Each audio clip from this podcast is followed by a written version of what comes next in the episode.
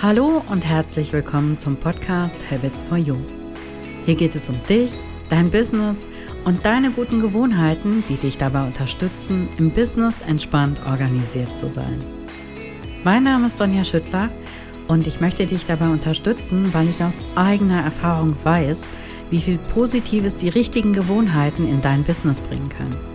Lass dich auch in dieser Folge wieder inspirieren. Viel Spaß!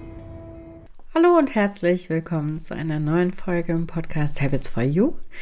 Ich möchte heute gerne wieder eine Folge aus dem Assistenz-ABC mit dir teilen, einen Impuls mit Aufgaben, die du auslagern oder delegieren kannst, mit äh, Dingen, die du vereinfachen kannst, mit Automationen, die du für dich und für dein Business nutzen kannst, mit allem, was dir Zeit und Energie spart und mehr äh, Zeit äh, bringt, um an deinem Business zu arbeiten.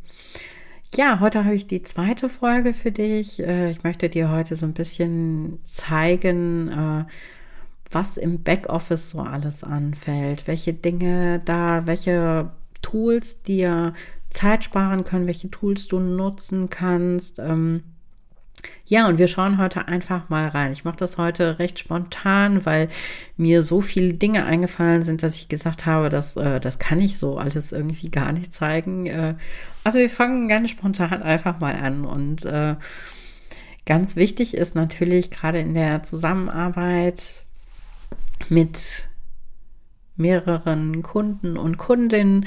Ich habe zum Beispiel in meinem Google Drive, was ich nutze, für jeden Kunden oder auch für manche Projekte äh, habe ich einzelne Ordner angelegt, damit ich überhaupt eine, eine sinnvolle Ordnung habe. Natürlich ist die Suche auch total toll, aber damit eben alle Dinge wiedergefunden werden müssen. Und wenn eine Kundin oder ein Kunde zu mir sagt, hey mal, wir hatten doch mal letztes Jahr diese eine Liste, weißt du noch, dann kann ich sagen, ja, ich gucke rein, die finde ich, die habe ich irgendwo.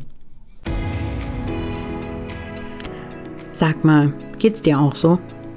Du hast deine Gewerbeanmeldung ganz frisch in der Hand und jetzt weißt du gar nicht, wie du das alles organisieren sollst? Familie, Haushalt, dein Business, Kunden und Kundinnen. Das ist der richtige Zeitpunkt, um gute Gewohnheiten und Routinen im Business zu schaffen. Das bringt dir mehr Fokus, effizientes Arbeiten, mehr Zeit für die Arbeit am Business und mehr Zeit für die Familie und für dich. Im Minikurs Deine erste Business-Routine schauen wir gemeinsam, welche Gewohnheit die richtige für dich ist. Was kann am meisten Positives in deinen Business-Alltag bringen? Ist es Ordnung, Kreativität, Selbstführung, Zeitmanagement, Ziele erreichen? Außerdem reflektieren wir, was schon gut läuft und was dich noch mehr voranbringen kann. Alle Infos findest du unter entspannt-organisiert.de slash Routine. Sei jetzt für 0 Euro dabei. Ja, gerade für Notizen und solche Dinge nutze ich als Ablage auch total gerne Evernote. Das nutze ich schon sehr lange, habe angefangen, es privat zu nutzen und dann festgestellt, dass es mich auch im Business sehr weiterbringt. Auch hier habe ich äh, sowohl für mein, für mein Business als auch für meinen privaten Kram und meine Kunden äh, einzelne Ordner angelegt und auch hier alles sehr schön sortiert und Evernote hat so eine gute Suchfunktion, dass da auch in PDF-Dateien zum Beispiel sehr, sehr gut gesucht werden kann. Äh, das ist auch einer der Gründe, warum ich das sehr, sehr gerne nutze. Als Assistentin empfinde ich es auch so, dass meine Aufgabe ist, den Überblick über das große Ganze zu behalten. Und das natürlich auch nicht nur für mein eigenes Business, sondern auch für das Business meiner Kunden und Kundinnen.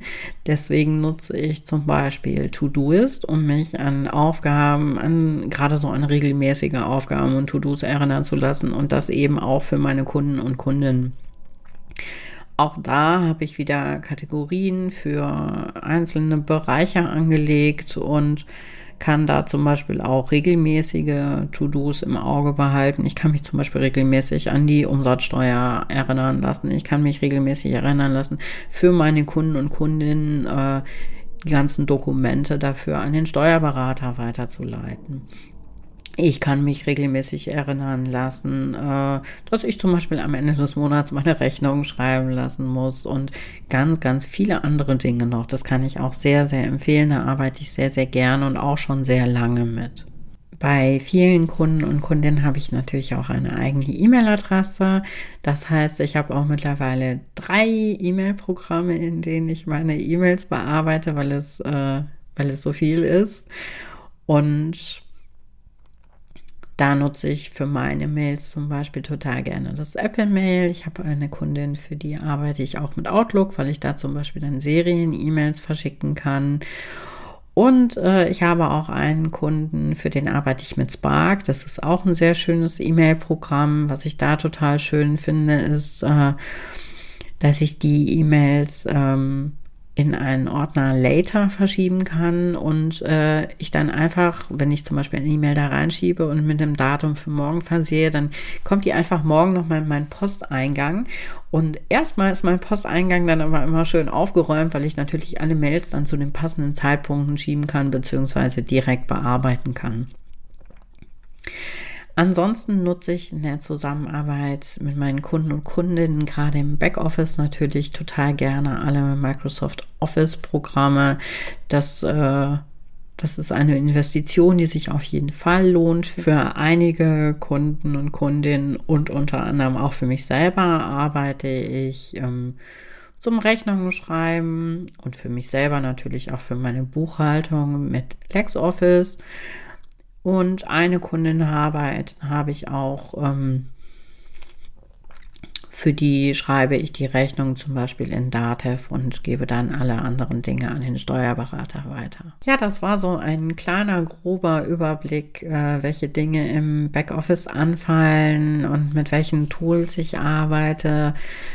Ich habe häufig durch die Zusammenarbeit mit verschiedenen Kundinnen und Kundinnen schon einige Tools ausprobiert und die, mit denen ich jetzt so arbeite, das sind die, die mir am liebsten gewesen sind und bei denen ich wirklich hängen geblieben bin und auch häufig die Tools, die ich jetzt schon seit vielen Jahren nutze, äh, die also wirklich auch gut und einfach und intuitiv zu benutzen sind. Ja, das war's für heute. Ich freue mich, wenn wir uns bei der nächsten Folge wiedersehen. Mach's gut, bis dann.